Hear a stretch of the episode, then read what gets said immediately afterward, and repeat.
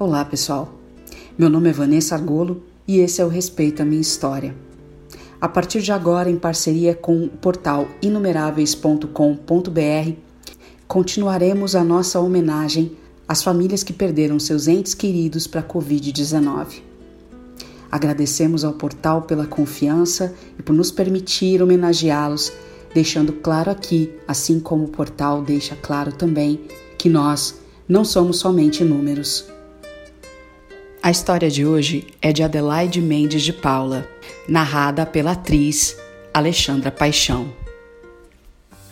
Um verdadeiro coração de mãe para seus doze filhos, netos e todos a quem sempre esteve disposta a ajudar. Dizem que coração de mãe sempre tem espaço para mais um. A vida inteira de Adelaide pode ser vista como uma prova disso. Dedélia, como era carinhosamente chamada, foi casada e criou seus doze filhos no interior, sem recursos. Um feito realizado com dedicação maternal e muita labuta, fosse como trabalhadora no campo ou prestando serviços domésticos. Sempre muito prestativa e disposta a ajudar a todos, como lembra a Nora Camila. Dedéria era apaixonada pelos netos e também por suas plantas, fatos que revelam um grande apreço pela vida. Vida esta que gostava de conduzir com leveza quando saía para pescar ou fazer compras, e com muito bom humor.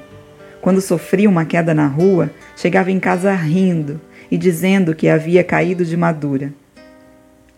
Mulher guerreira, Dedélia manteve a alegria e a dedicação ao próximo como provas de que os desafios até poderiam, mas não foram capazes de endurecer seu coração. Até o último instante, manifestou sua preocupação maternal por aqueles que tanto amou.